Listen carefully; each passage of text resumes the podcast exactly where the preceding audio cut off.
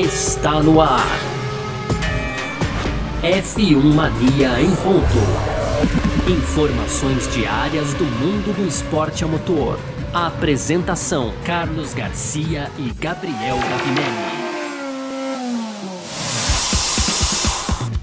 Muito bem, então, valeu demais pela sua presença, valeu você ligado com a gente por aqui no ar, mais uma edição do nosso podcast F1 Mania em ponto, segunda a sexta para você aqui, sempre com os principais destaques do mundo do esporte a motor. E claro, quer ficar ligado em tudo que tá rolando no automobilismo aí, cola lá no nosso site f1mania.net, tá bom? E segue a gente nas redes sociais também aí, Twitter, Facebook, Instagram, sempre procurando por site F1 Mania, você pode, claro, se inscrever no nosso canal do YouTube e ativar as notificações ativa as notificações também aqui no seu agregador de podcast para você ficar sabendo sempre quando saem os produtos da casa. Aqui tem novidade hoje, inclusive, tem edição do Mundo Afora, a gente vai falar tal daqui a pouco.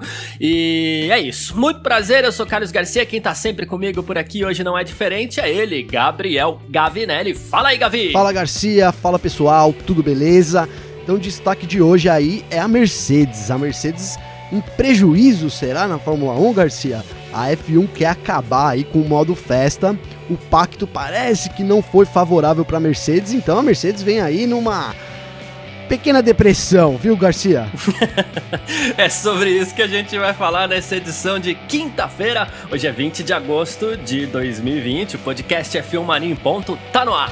Podcast F1 Mania em ponto.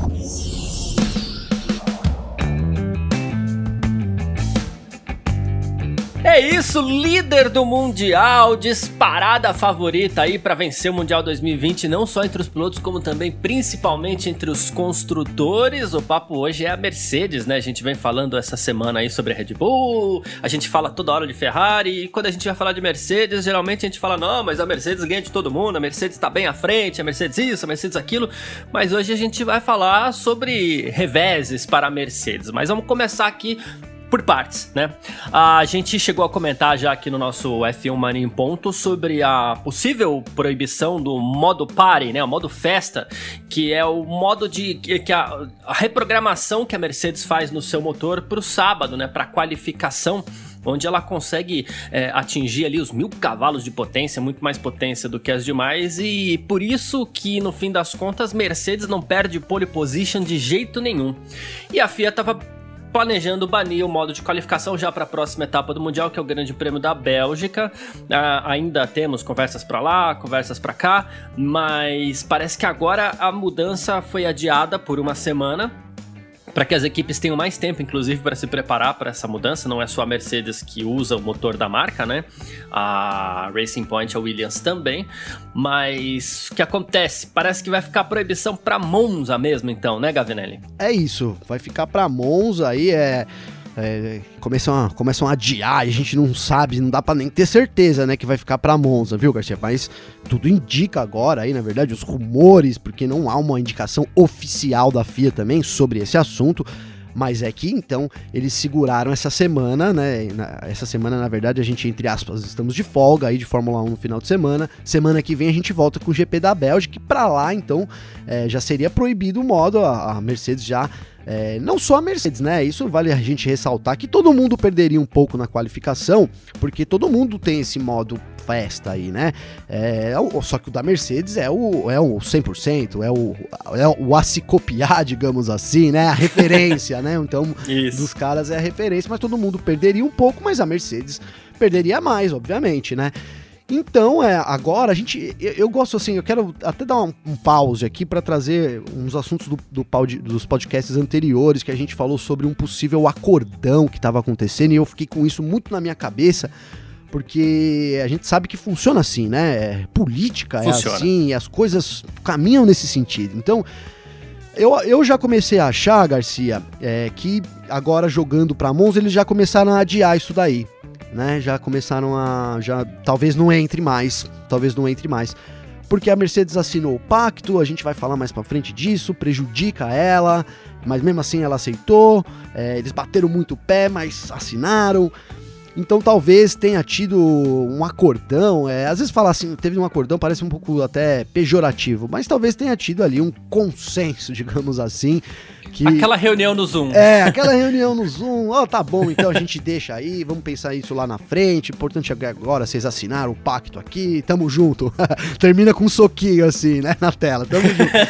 Porque, não sei, né? É, mas se, se isso entrar, vai principalmente, se o modo então, né, se isso entrar, se eu vou traduzindo, se então para Monza, né, que seria aí agora o rumor, for realmente proibido o modo festa, quem, quem mais vai sair prejudicado nessa história toda vai ser a Racing Point e a Williams, né? É, é. Ela, ela, porque a Mercedes é a Mercedes, talvez ela vai perder um pouco, mas eu ainda acho, pelo que a gente vem, vem tem, tem, tem visto aí nessa temporada inteira, na temporada passada, é, tem uma certa sobra lá na frente da Mercedes, então eu acho que as outras equipes que usam o motor vão ser muito mais prejudicadas do que a Mercedes. Será que é o intuito também, agora que a Racing Point aí tá tá, né, tá beirando essa ilegalidade, tá na, mira, né? tá na mira, todo mundo contra, de repente os caras já faz aí barba, cabelo e bigode, já proibia a Mercedes, ah, tamo, tamo caminhando para nivelar o grid e no outro lado lá prejudica bastante a Racing Point, que com certeza com, com, com essa proibição vai ser difícil ela manter as posições ali da frente, no mínimo vai tornar tudo mais competitivo durante a qualificação também. É verdade. E quando a gente fala isso de prejuízo para Racing Point Williams, a gente fica pensando, pô, coitado do Russell, né? Agora que ele tá conseguindo almejar um cantinho no Q2 ali, tudo bem que fica sempre em último no Q2, mas nem sempre, na verdade, mas assim, fica sempre lá atrás. Mas agora tá conseguindo é, dar uma escapadinha pro Q2 ali, vai ficar sem o modo festa, não vai conseguir mais. Mas a questão quando você fala de acordo, e quando a gente fala de acordo, a gente tá falando ali, de novo, tem que tomar cuidado para não levar pro lado pejorativo da coisa tal. Mas a gente não pode esquecer que a Mercedes, ela foi é, envolvida nesse escândalo da Racing Point, né? Sim. E aí a gente fala assim, tá, tudo bem. O que a gente tem que ficar de olho é ver até onde vai. E a gente já falou sobre isso aqui e tal, não vou nem me alongar muito, mas assim, o que a gente tem que ficar de olho é ver até onde vai a polêmica envolvendo Racing Point e Mercedes, porque é isso que vai dar o tom dessa da, da, disso que a gente está imaginando por aqui, porque por enquanto é só uma imaginação, a gente não sabe de nada, a gente não sabe se vai chegar no fim do ano e a FIA vai fazer o que fez com a Ferrari, por exemplo, ó, encerramos as investigações e tá tudo certo, Sim. né? É, ou se vai acontecer alguma coisa. É, é, nesse resultado que a gente tem que ficar de olho para que a gente possa, de repente, embasar até um pouco melhor essa possibilidade, esses comentários aqui dessa possibilidade de um eventual acordão. Porque se houve um acordão, Mercedes continua na Fórmula 1, assina o pacto, como a gente falou, por exemplo, aqui é, a, o, o, o que acontece com relação a prejuízo no Pacto da Concórdia, né? As 10 equipes assinaram o Pacto da Concórdia, ok. Temos mudanças no, nos acordos, né? E o Auto Motor and Sport é, fez uma estimativa de perdas e lucros para algumas equipes, né? E claro, os três primeiros sempre é, vão perder mais do que os outros, ok? Isso é natural. E ao manter a classificação de 2019, a Mercedes perderia mais de 32 milhões de dólares em prêmios. Né? É, então, assim, a gente está falando de uma grana, porque agora teremos uma redistribuição considerada mais justa para de prêmios na, na, na, Fórmula 1 entre as equipes ali com relação à classificação delas no Mundial e a Mercedes perderia 32 milhões de dólares. Acaba sendo bastante, principalmente se a gente pensar que, o, que o, o, orçamento vai ser cada vez mais apertado, teremos o teto e tudo mais. Mas assim, é por isso que a Mercedes, claro, não estava contente. Porque, por exemplo, você pega aqui a Red Bull, perderia 29 milhões de, de dólares. A Ferrari perderia 25 milhões, mas a Ferrari tem o bônus dela. Né? A Mercedes não tem. Por isso também a Mercedes brigava tanto por essa possibilidade de conseguir um bônus. Então, é, é, não, não seria natural que a Mercedes assinasse esse pacto da Concórdia tão rápido assim, perdendo toda essa grana, mas assinou. Por quê? É aí que fica a pergunta e que a gente começa a envolver todos esses outros Sim. assuntos aqui, é né? É uma mudança repentina, né? Eles estão sempre em negociação. É, é normal que surjam dúvidas aí a respeito do que foi discutido, né? É, e, e como eles conseguiram, então, de uma forma até que rápida, né? É, resolver todos os problemas e aí deixar todo mundo, entre aspas, contente, mas fazer pelo menos então com que todo mundo assine, né? Você disse a Red Bull, a Red Bull perdeu. É, então 20, 29 milhões foi, né? Só que a Red Bull tem uma vantagem. Isso que a, a AlphaTauri nesse, nesse bololô aí, então quem, quem que se saiu bem? A AlphaTauri, a Renault, a Racing Point, as equipes menores se saíram bem. A AlphaTauri, por exemplo, vai, vai ter um, um acréscimo de 25 milhões. Então, meio que até empataria, sobre um déficit aí de 4 milhões aí, né? É, a Red Bull equilibrou, equilibrou. tirou de um lado e volta para outro. Então, é né? por isso que a, a, satisfação aí também da Red Bull desde o começo, né, já se disse é favorável, a Ferrari também, é, a gente viu a McLaren também, a Williams também, né? Teve um momento ali que ela meio que recuou, até, até falamos aqui que foi um dedo da Mercedes ali, com certeza, né? Uma ligação ali do Wolf, falou, ó, oh, pessoal, opa, apoia a gente aí nessa causa também, né? Somos, somos é, todos é. Mercedes, hashtag Mercedes, entendeu? e aí meio que rolou nesse sentido, mas então é isso, a gente começou dizendo, Mercedes vem sendo prejudicada no modo festa, é, porque seria sim prejudicar mais a equipe, é, principalmente levando em conta o que a gente discutiu aqui quando falamos desse acordão e tal, que eu citei, que você concordou também, que assim, mudar as regras durante o meio do campeonato é muito chato, eu bato nessa tecla, porque é, é assim, puxa, eu acho, fico achando injusto com a Mercedes, sabe, cara? Me dá um sentimento de injustiça, assim, pô, os caras estão lá, fizeram os negócios, agora estão ganhando aí. Não, não pode isso, não pode aquilo vai perder dinheiro, vai perder não sei o que. Pô, caramba, dá, dá um tempo, né? Sai do meu pé, chulé, como diz, né? Porque, entendeu? Mas é isso, então a Mercedes segue nesse prejuízo. Agora, perde com, com. É a que vai mais perder com. Talvez a que mais não, o motor Mercedes é o que vai mais perder com, com a proibição se isso vier do modo festa. E a Mercedes é, então, do, depois da assinatura, e depois desses rumores dos valores sobre a assinatura, é quem mais perdeu também no Pacto da Concórdia, Garcia. Que situação da Mercedes, né? É que a gente sabe também que a Mercedes tem o melhor carro disparado e tem esse monstro de piloto que é o, Hamilton, que a gente sabe que vai né, é, compensar um pouco essa perda. Né? O caso do modo de qualificação, além de tudo, ele, por ser Monza, por estrear em Monza esse fim do modo de qualificação, né? É, caso venha a se confirmar, também faria uma baita diferença, porque o modo de qualificação lá seria, né? Ah, imaginando. É o verdadeiro boost do negócio. É, ali, exa né? Exatamente, né? Mas quem sabe, dependendo da pista aí, é, já dá para imaginar um o Hamilton não sei, porque tá muito alinhadinho, mas sei lá, vai que um Bottas da vida já começa a perder uma posição no grid pra um, um Verstappen, alguma coisa assim, não sei, né? Enfim, isso daí já é, é, é o si, né? É a futurologia. É, né? Mas não é, mas eu acho que é o intuito, né, dos caras, né? É o intuito e tem chance de acontecer, pô, a gente tá vendo já tem, isso total. poderia já é, com certeza ainda mais colocar o, o, Verstappen em vantagem com Bottas e aproximar mais do Hamilton. Se vai chegar, se vai andar junto, aí não quero nem opinar agora, mas poderia. É isso. É isso. Lembrando que a Mercedes ainda vem dizendo aí que não se acertou totalmente com os pneus, né? Então, é, vamos com calma aí, né? Porque, ah, ganhou o Grande Prêmio da Espanha, então tá tudo certo agora com os pneus. Não, ainda é um carro que gasta bastante pneu também. Então pode ser que isso também seja um pouco mexido para essa temporada. Mas falamos de Mercedes aqui no nosso F1 Mania em Ponto e agora a gente vai falar sobre esse calendário da Fórmula 1 aí no nosso segundo bloco. F1 Mania em Ponto.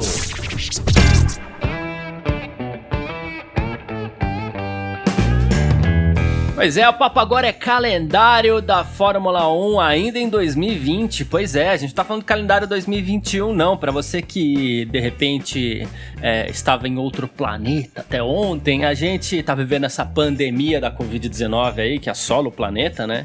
E mudou tudo, tudo mudou no mundo, praticamente tudo. E claro, o Mundial de Fórmula 1 não foi diferente, várias corridas canceladas, várias corridas adiadas e esse calendário de 2020 que ainda não tá completamente montado. Gente vinha falando aqui da possibilidade da Fórmula 1 fazer entre 13 e 18 corridas. Parece que a coisa está se consolidando um pouco ali para 17 corridas. Temos 13 marcadas por enquanto e a gente sabe que é praticamente certo que Bahrein e Abu Dhabi estarão nesse calendário. E agora as duas corridas que surgem como opções fortes aí são Turquia, Istambul e Jerez de la Fronteira na Espanha e talvez assim a Fórmula 1 feche seu calendário, Gavinelli. É isso, é, então a informação, a gente, é, foi uma informação que a gente deu aqui no F Mania no sábado, mas ainda tava, tava, tava meio que os- todo mundo lá da, da Fórmula 1 lá no paddock, então a, a imprensa ainda tava meio que em dúvida sobre isso, né? Mas aí o Auto Sport cravou na, na- na segunda-feira, o Auto Sport aí, um, o maior site mundial de automobilismo, com certeza uma referência, então a gente, eles cravaram na segunda-feira, e aí todo mundo também já virou os olhos para isso, então é, é isso, né? O que o Auto Sport diz é que deve sim ter uma etapa em Istambul, né, na, na- no GP da Turquia, e aí pode ser preenchido também com uma vaga em Jerez, aí seria então, a gente tem até agora, ó, ó, Garcia, a gente tem três etapas confirmadas, certo? Com o GP da Emília Romanha terminando, é, acontecendo no dia 1 de novembro, né? Vamos pensar assim, 1 de novembro, o o GP de Emília-Romanha é em Imola. Aí a gente iria para dia 8 de novembro, Jerez de la Fronteira, na Espanha, Jerez. É, então a gente. E aí, se for dia 15 de novembro, o Grande Prêmio da Turquia, o, o que a gente talvez possa esperar que aconteça é a mesma coisa que vai acontecer em Imola, que é atividades de pista apenas no sábado e no domingo. Por que, que a gente está falando isso? Porque Espanha fica em um extremo da Europa, Turquia fica no outro extremo, né? Então, as viagens têm acontecido de caminhão e tudo mais. Talvez as equipes precisem de mais tempo para esse deslocamento e talvez não tenhamos atividades de pista na sexta-feira em Istambul. Isso aqui a gente está falando do dia 15. Se a gente for seguir uma sequência depois de três corridas em três finais de semana segui- seguidos, a gente chegaria a dia 29 de novembro no Bahrein.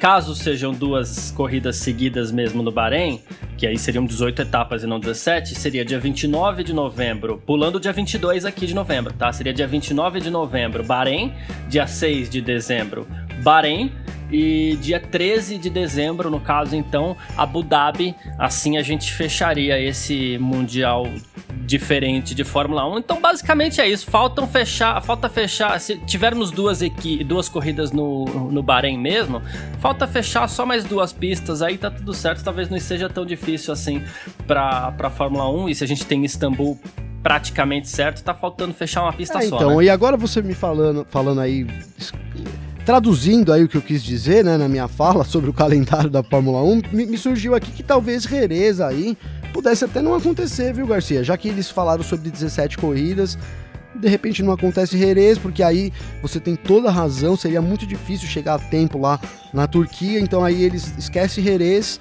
aí vai pra Turquia, tranquilo, faz lá a corrida certinha, e aí então uma rodada dupla no Bahrein, e aí o final em Abu Dhabi daria as 17 equipes, que é o rumor agora aí que fecha em 17 corridas, né? É, lembrando que isso aqui é, é coisa minha, ninguém cogitou isso, mas ó, a própria pista de, de Abu Dhabi, ela poderia receber duas pistas aí, inclusive, porque ela também permite mudanças de traçado, né? O próprio traçado da Fórmula 1 já sofreu algumas alterações ali, então isso até poderia acontecer, mas de novo, isso é coisa minha, isso não foi colocado em rumor em momento nenhum tal, é coisa que a gente fica viajando aqui um pouquinho. Não, mas faz todo sentido. Pra mim fez todo sentido, viu, Garcia? É, eu acho que vamos ver, vamos aguardar aí, mas a gente tá perto aí de ter essa definição. É, enfim, né? Já tá quase acabando, já É. tá quase chegando na 13 terceira corrida de novo e a gente não sabe o que vai acontecer, né? Quanto que a gente já cobrou esse calendário completo da Fórmula 1, hein, Garcia? É, a sorte é que, assim, o Hamilton tá liderando, nadando de braçadas aí, então a gente já meio que sabe quem vai ser o campeão, porque se a coisa tivesse equilibrada, ia ser terrível você ter um campeonato onde você não sabe é, quantas com quantas provas você fecharia, porque isso dificulta completamente as contas que cada piloto faz para ser campeão. Mas, ah, bom, é, lembrando aqui, tivemos já seis etapas nesse Mundial 2020, tivemos Grande Prêmio da Áustria e Grande Prêmio da Estíria em Spielberg, Eh, tivemos o Grande Prêmio da Hungria em Hungaroring, Grande Prêmio da Inglaterra e o Grande Prêmio dos 70 anos em Silverstone, Grande Prêmio da Espanha em Barcelona, Ah, e teremos agora dia 30 o Grande Prêmio da Bélgica em Spa, dia 6 de setembro o Grande Prêmio da Itália em Monza, dia 13 de setembro o Grande Prêmio da Toscana em Mugello, pista da Ferrari, corrida 1000 da Ferrari, Eh, 27 de setembro o Grande Prêmio da Rússia em Sochi, Point, 11 de outubro, Grande Prêmio do Eiffel em Nürburgring, na Alemanha, dia 25 de outubro, Grande Prêmio de Portugal em Portimão, dia 1 de novembro, Grande Prêmio de Emília-Romanha em Imola, na Itália. Lembrando que a gente ainda tem aí, então, pela frente, pelo que a gente falou aqui do nosso calendário, vamos ver se a gente acerta, que depois a gente vai até buscar esse negócio aqui para ver se a gente acerta. Então seria é, dia 8 de. De novo, né? A gente falando aqui, dia 8 de novembro, Grande Prêmio de Jerez, vamos chamar assim por enquanto. uh, dia 15 de novembro, Grande Prêmio da Turquia. Aí, dia 29 e dia 6, é, teríamos teríamos corridas no Bahrein e dia 13, provavelmente, o encerramento do Mundial 2020 em Abu Dhabi. Lembrando que Abu Dhabi paga aquela taxa extra para sempre receber o encerramento da temporada. É isso, eu acho, ainda acho que cai Jerez. A gente fica sem Jerez. Cai é. Jerez. Dá 17 no tá. fim, sem Jerez. Do jeitinho que você falou, menos, menos Jerez. Certo. A gente só espera que a Fórmula 1 anuncie isso logo, rapidamente, pra gente saber o que, que vai acontecer aí. Não só a gente, como principalmente quem tá competindo nesse Mundial. Com 2020. certeza é o mais importante agora é seja onde é que for, que dia que for, terminar logo isso e encerrar esse calendário aí para todo mundo se organizar, né, Garcia? Exatamente. Falamos aqui sobre esse calendário bagunçado da Fórmula 1 em 2020. Agora a gente parte para nossa reta final por aqui. F1 Mania em ponto. Bom, partindo para nossa reta final do F1 Mania em Ponto dessa quinta-feira, a gente juntou uns assuntos aqui para gente abordar com você que está ouvindo a gente por aqui. Uh, começar falando sobre Sérgio Pérez e Sebastian Vettel, né? um dos assuntos que a gente vem comentando nas últimas semanas por aqui. É para onde vai Sebastian Vettel e o caminho mais claro, talvez para ele aí hoje em dia, seria assinar com a Racing Point, que no ano que vem vai se chamar Aston Martin, né? Então o que acontece? A gente fala assim, beleza, o Vettel vai para Aston Martin, mas ele vai no lugar de quem? O Sérgio Pérez tem contrato com a equipe, tem patrocinadores, ele ajuda a financiar as coisas por ali, e o Lance Stroll é filho do dono. Como é que faz nesse caso? É, o Sérgio Pérez se pronunciou a Sky Sports, né, quando perguntado, claro, né, sempre é importante a gente falar, ó, oh, a pessoa falou não significa que ela abriu o microfone e quis falar, muitas vezes ela é perguntada, responde e aquilo viraliza, né? ele falou assim, olha, eu não vou abrir esse espaço pro Vettel, no momento, tudo indica que eu continuo com a equipe, então vamos ver o que acontece. Né? Ele que inclusive já perdeu duas corridas esse ano por conta da Covid-19. Ele falou que tá muito confiante quanto ao lugar dele e espera que seja só uma questão de tempo até que todos os rumores se dissipem por aí. É, parece. Ele parece muito confiante na permanência dele na Racing Point, né? Aston Martin, ano que vem. Então, pois é, é, e a gente viu, né? Falamos aqui também que o Lance Stroll deu uma declaração dizendo que ele aceitaria sem problema nenhum, né? Se, se fosse o caso dele sair da Racing Point. E, e eu, eu já falei uma vez e cada vez mais eu começo a, a pensar mais de que o, o Pérez vai ficar mesmo na Racing Point, viu, Garcia? E quem vai sair seja o Stroll, cara. Vai pegar esse um aninho de férias aí, como a gente até brincou aí vai dar uma passeada, uma viajada, ou então fazer uma temporada em algum lugar aí, sei lá. Você até citou a Fórmula E. Citei né? a Fórmula E, quem sabe que seria aí já não seria brincar, né? Ele poderia ir lá tentar alguma coisa na Fórmula E realmente, é. né? Seria interessante a gente ver o Stroll lá, que é atual piloto do grid assim da Fórmula 1, já fazer essa mudança assim.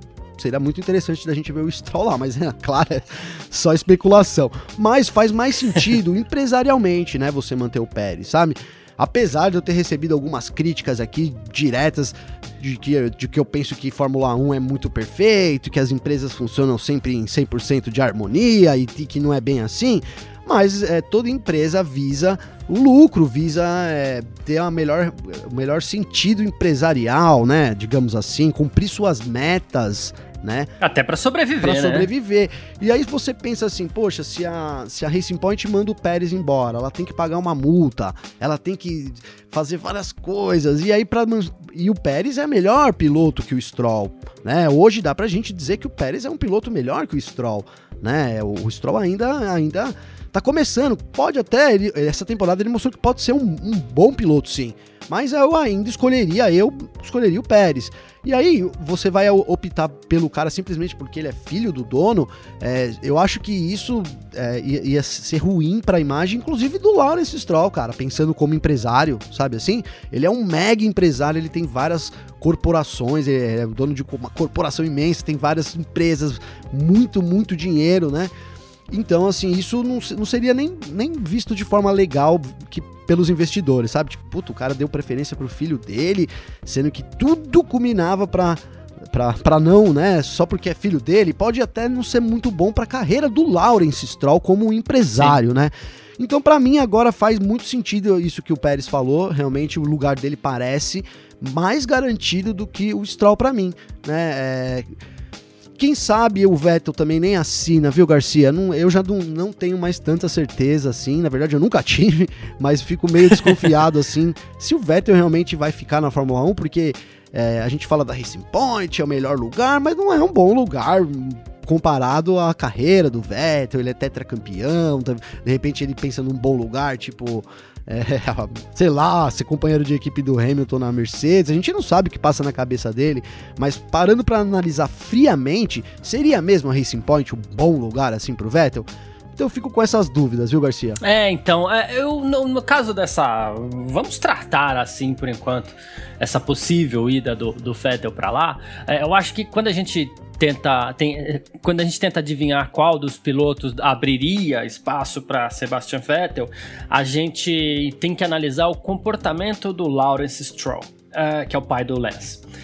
Eles chegaram na Fórmula 1, na Williams ali, e o pai do, do Stroll despejando um caminhão de dinheiro na Williams. Então, assim, ah, legal, ele é um cidadão ali que quer a qualquer custo ver o filho correndo na Fórmula 1. Ok, acontece, tudo bem, beleza. Aí, ainda na Williams, ele falou assim: Poxa vida, vou comprar essa equipe aqui, a Force India, que tava lá quebrada, conseguiu comprar a Force India tal. Mas nessa de comprar a Force India e depois levar o Lance pra lá, me parece que ele gostou dessa coisa de ser chefe de equipe, de ser empresário, foi lá, entrou nessa associação com a, com a, com a Aston Martin, quis trazer a, a, marca Aston Martin para a Fórmula 1, então parece que ele virou a chave. Foi aquela ideia assim: beleza, vou dar um empurrão pro meu filho, agora você se vira aí que agora o pai virou empresário, entendeu? Agora a gente está trabalhando forte aqui para ver se essa equipe funciona. Então parece, hum, analisando o comportamento a gente não tem tempo para detalhar tudo que ele foi fazendo aqui, mas analisando o comportamento do Lawrence Stroll, parece que ele foi virando essa chave, ele foi deixando de ser o pai do Lance e foi se transformando em um chefe de equipe, em um empresário. Então, é, como um empresário, eu acho que a questão é mantém Pérez e dá uma folga aí. De repente você pode abrir espaço para o Pérez em um futuro, mas assim, por enquanto, mantém Pérez e, e dá uma folga para o Lance, ou até tenta, com seus próprios patrocinadores e caminhão de dinheiro, tenta ver uma outra vaga para o filho na, na, na, Fórmula 1. Eu acho que a, o Lawrence mudou essa chave, virou um pouquinho essa chave, assim. Não é o mesmo Lawrence de quando ele trouxe o filho para a Fórmula 1, né? Isso só analisando por comportamento não sei se não, você vê assim também. seu comentário. Cara, como já li aí por aí, queria morar nesse teu comentário, velho, porque foi na verdade mais ou menos o que eu falei, um, não que eu falei, mas assim, é o que eu queria ter falado, né? Ele virou um empresário, cara. Ele mudou isso, né? Você falou tudo aí, ele entrou com uma outra postura, todo mundo ficou, não, porque o cara tá bancando só o filho, e a gente viu essa mudança acontecer, ele presente lá sempre no paddock e tal. É, não só visto com o filho dele, né? Na verdade, eu tenho poucas fotos aqui. Tô lembrando do banco de fotos da F1 Mania, aqui, que a gente tem zilhões de fotos. E eu tenho muita foto do Lawrence com, conversando com os chefes de equipe, com o Wolf, e poucas, inclusive, conversando com o Stroll. Tem uma curiosidade aí, porque ele é, é o que você falou, então, né? Ele virou essa chave devagarinho e hoje faria todo sentido o, o Stroll ter um ano é, em outro lugar, porque não? A gente tem, tem visto algumas equipes aí, é, a, a, por exemplo, a Haas tem, vai ter lugar por ano que vem, né? Os pilotos não têm não tem contrato, a Alfa Romeo, é, a Williams já é um pouco mais complicado, né? Mas poderia sim arrumar uma vaga ainda na Fórmula 1, tendo em vista a quantidade de dinheiro que o Lawrence tem. Aí voltar a ser o papai ali por um minutinho, ó, então vamos lá na Haas, a gente negocia, dou uma forçadinha ali, você fica aqui na Haas quando a gente resolver aqui na Racing Point, nós traz você de volta. A gente traz você pra cá de volta. É. é. Perfeito. Exatamente. É isso. Bom, outra coisa que surgiu aqui, o, o, o Ross Brown, é, ex-chefe de equipe, tá lá envolvido na, na Liberty Media também, ele é o diretor de esportes da Liberty Media, né? Ele praticamente, vai, avalizou aquela lista que saiu essa semana aqui, que a gente falou sobre os pilotos mais rápidos da história da Fórmula 1, e ele falou assim, ah, teve até alguma é, ou outra surpresa aqui e tal, né? E dentre as duas principais surpresas a gente cita o Trulli e o Kovalainen, né? Mas ele avalizou a permanência do Trulli é, entre os mais rápidos ali, porque, inclusive, ele esteve, esteve envolvido com isso. Tá? Ele falou assim: olha, alguém que trabalhou com Trulli, que eu conheço muito bem, disse que se as corridas tivessem apenas cinco voltas, ele venceria todas, porque em períodos curtos a sua velocidade era uma coisa fenomenal, né? Então a gente está assim orgulhoso do resultado dessa lista, pode ter sido meio controversa, é, teremos muitos debates, eu acho que inclusive foi essa a intenção, Sim. né?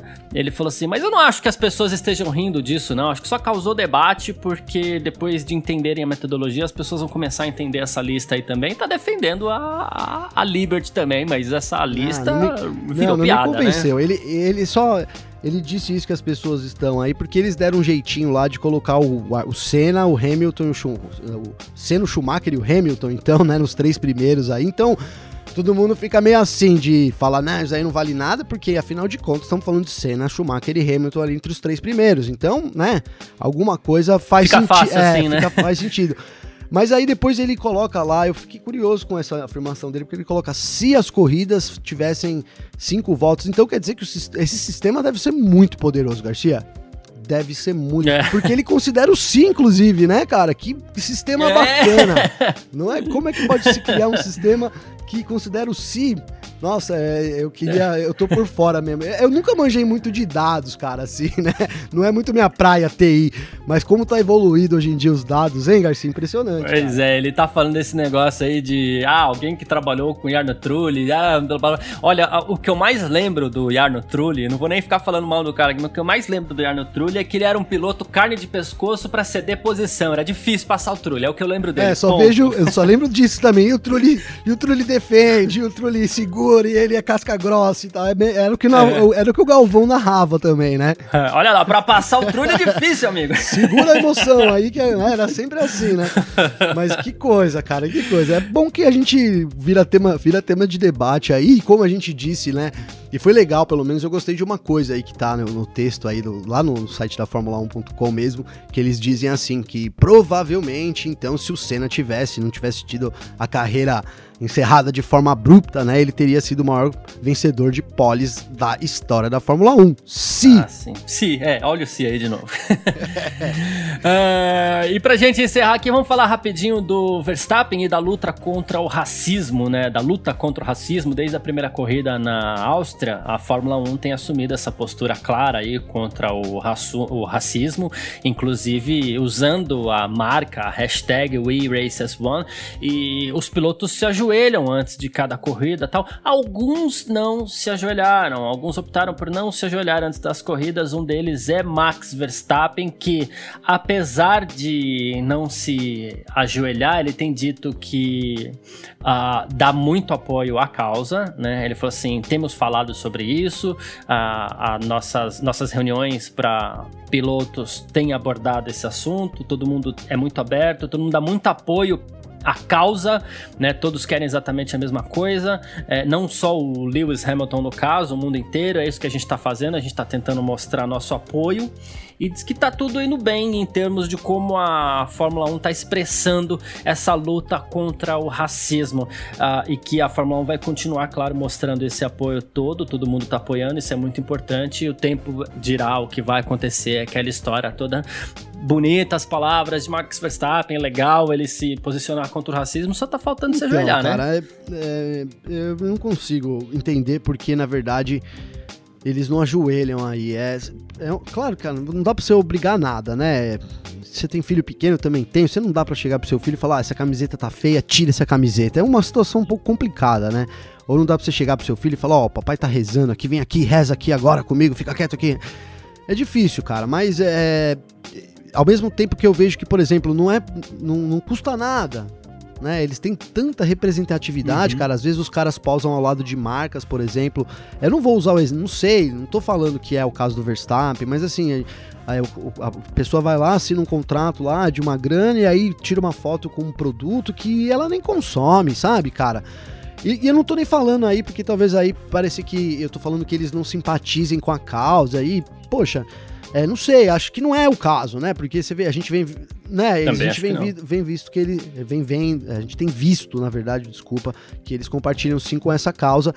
Mas eu, eu também fico pensando assim, puta, não custa nada, né? Eu vi já pessoas falando, falando isso, e assim, é, não custaria nada como uma forma até de redenção da própria pessoa, sabe? Alguma coisa assim.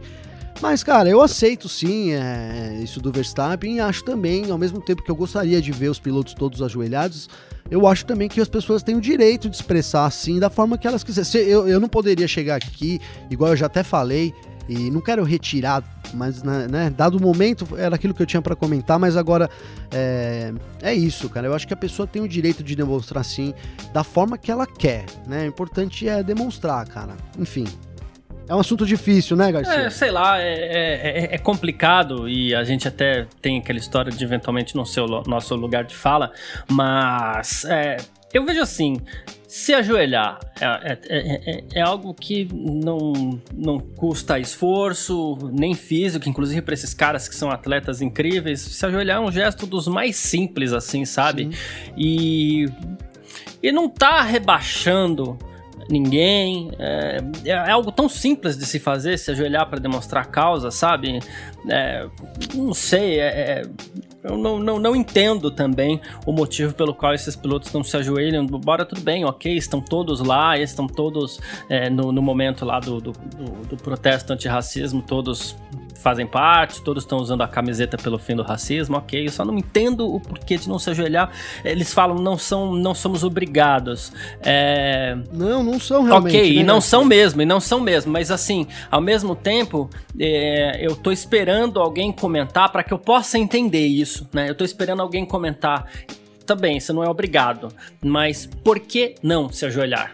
E ninguém até agora deu uma resposta que tenha me convencido, assim. É só isso que eu tô esperando. Também aquela história, não vou jogar Verstappen, não vou jogar Leclerc, quem mais é, é Magnussen, é, o Giovinazzi, o Kvyat, né? E não Kvyat, lembro o sexto O agora. Sa- O Sainz. O Sainz, isso, o Carlos Sainz. Não vou jogar nenhum desses seis, mas eu ainda tô esperando, assim, para que eu possa formar minha opinião, talvez até sobre a participação deles nesse protesto. Eu tô esperando uma resposta do porquê não também, porque ao mesmo tempo que eles falam assim, eles vão pra mídia e falam não sou obrigado, tudo bem, ok, mas para eu ter a minha opinião e expressar a minha opinião, eu gostaria de ouvir o porquê não.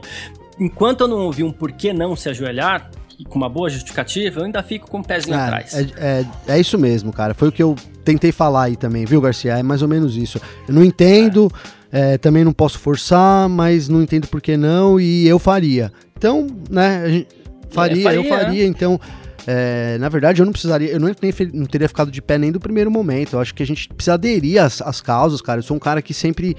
Mas as pessoas são diferentes, enfim, cara, não sei. É, vamos esperar mesmo, quem sabe até o fim aí da temporada, enfim. Eu acho que uma coisa que vai ficar pra sempre aí, registrada mesmo, já ficou. Esses seis que a gente falou aí já É, ficaram marcados aí. Cabe a eles agora tentar explicar o porquê e tentar se explicar o porquê. Caso queiram, né? Porque às vezes pode ser que eles não estejam nem Pode ligando ser, pra isso, ser talvez. o que me passa, às vezes, a impressão é essa. Quando eles não tentam nem se explicar, me passa a impressão que eles não estão nem ligando É, pra isso. Tá, tá, tudo bem, deixa as pessoas pensarem o que elas quiserem. e Sim, a gente sabe? viu ainda, por exemplo, o Leclerc, ele foi na internet, falou que tava chateado e tal, e se apoiou o racismo e falou de novo, e o Verstappen também. É, agora, por exemplo, a gente não vê o Kvyat, nunca vi o Kvyat falar sobre isso, não me lembro do Kvyat, Não. o Giovinazzi também. Talvez eles não sejam perguntados, então não tenham oportunidade de falar, não sei. É difícil julgar, mas é isso. É...